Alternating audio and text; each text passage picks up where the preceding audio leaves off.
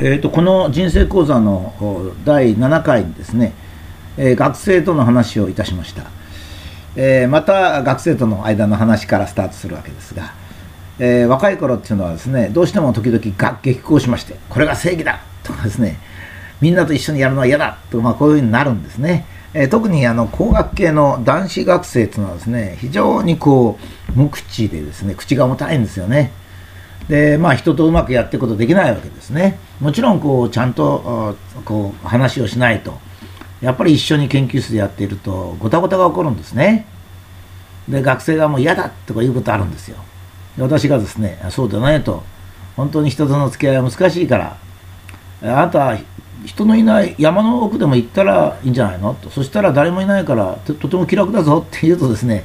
学生がもごもごしまして、え、それもそうだけどってこう言うわけですよ。でもちょっと一人じゃ寂しいからね。って言うとまあ友達も家族もいないんではって言うんですよ。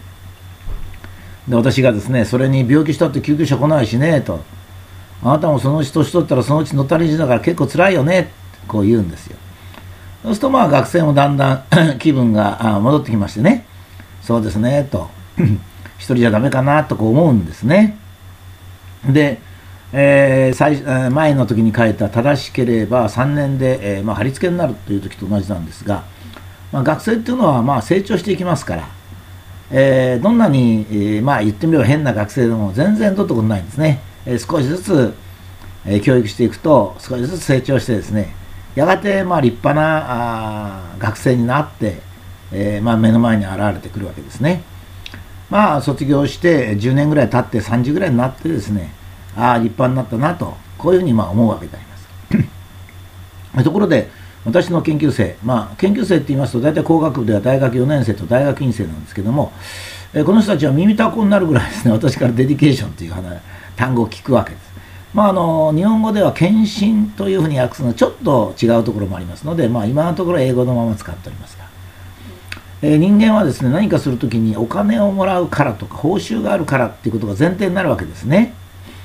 でまあ、私はですね実はあのお金をもらうとか報酬があるということはあんまり問題にせずに行動します。それはあのすでに、まあ、この学生との話の中に私の考え方が書いてあるんですが自分が生きてるということでもうすでに報酬をもらってるという考えなわけですね、まあ、一人でいると寂しい。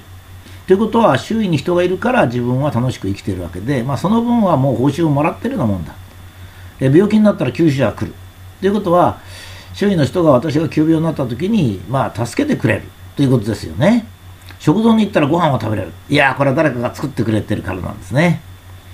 トイレがきれいだ。いや、これはね、私、ある大学にいる時に本当に強い印象を受けたんですね。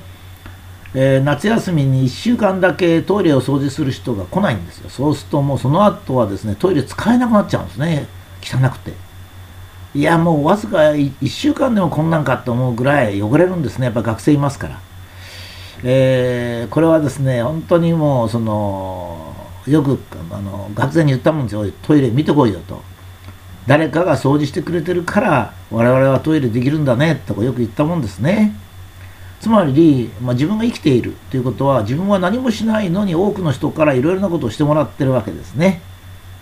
ですからまずその分を返すと。まあ1日1時間分は寂しさを救ってもらう分返すと、まあ、もう1時間は病気になったり老後になったりした時に助けてもらうから働くと、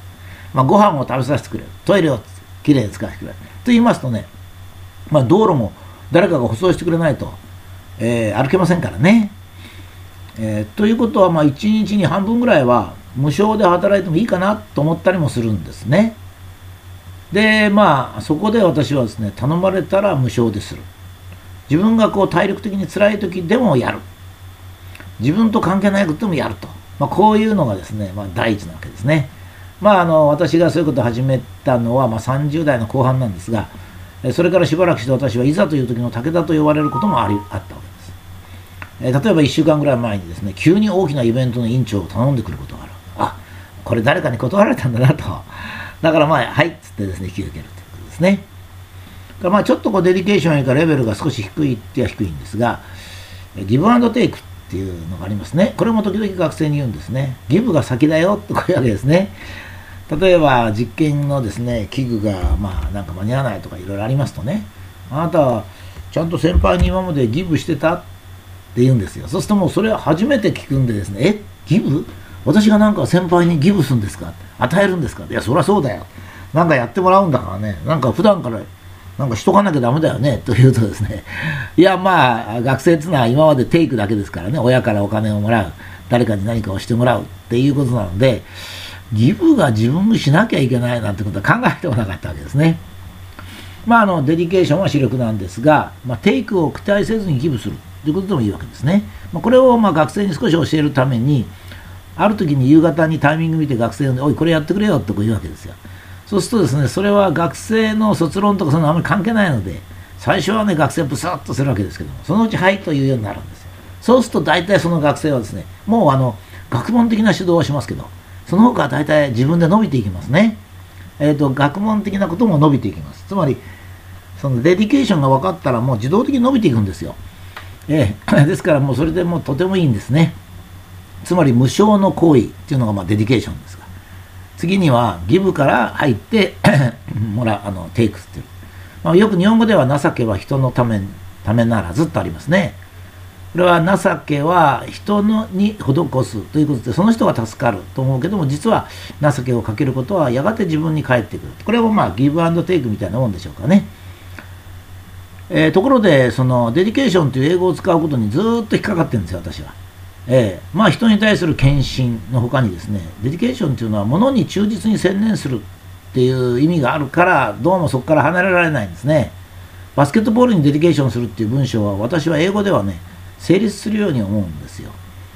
つまりこれは日本語ではま夢中になるとか入れ込むとかこだわるとかいう意味をちょっと含んでるように気がするんですね。私はまあ英国人じゃないんで正確には分からないんですが何かいい言葉が日本語にあれば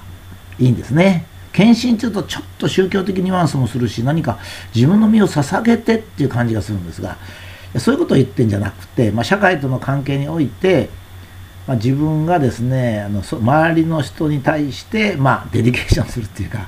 それから自分のやりたい学問なら学問スポーツならスポーツに dedicate すると、まあ、こういう感じで何と言っていいかよくわからないんですが、まあ、そういうことであります。で、まあ、人生は dedication であると私は思うわけですね。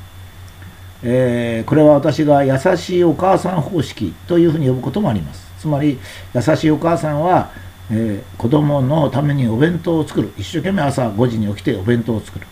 えー、それを何かの見返りを期待してるわけではない、まあ、こういうことですね。それはやがてまあもちろんお母さんに帰ってくるでしょうけどもそれは何十年先になるかもしれないしないかもしれない。そういうことで行動をするっていうかお母さん優しいお母さん方式で行動をすると。いうことは本当にこの人生を豊かにする飢え死にはしないまあそういうことだと思いますね。えー、このブログを読んでいただいている、まあ、卒業生もいますが、または先生の dedication が出てきたな。まあ、こんな感じだと思いますが、えー、人生講座第8回、 dedication も終わります。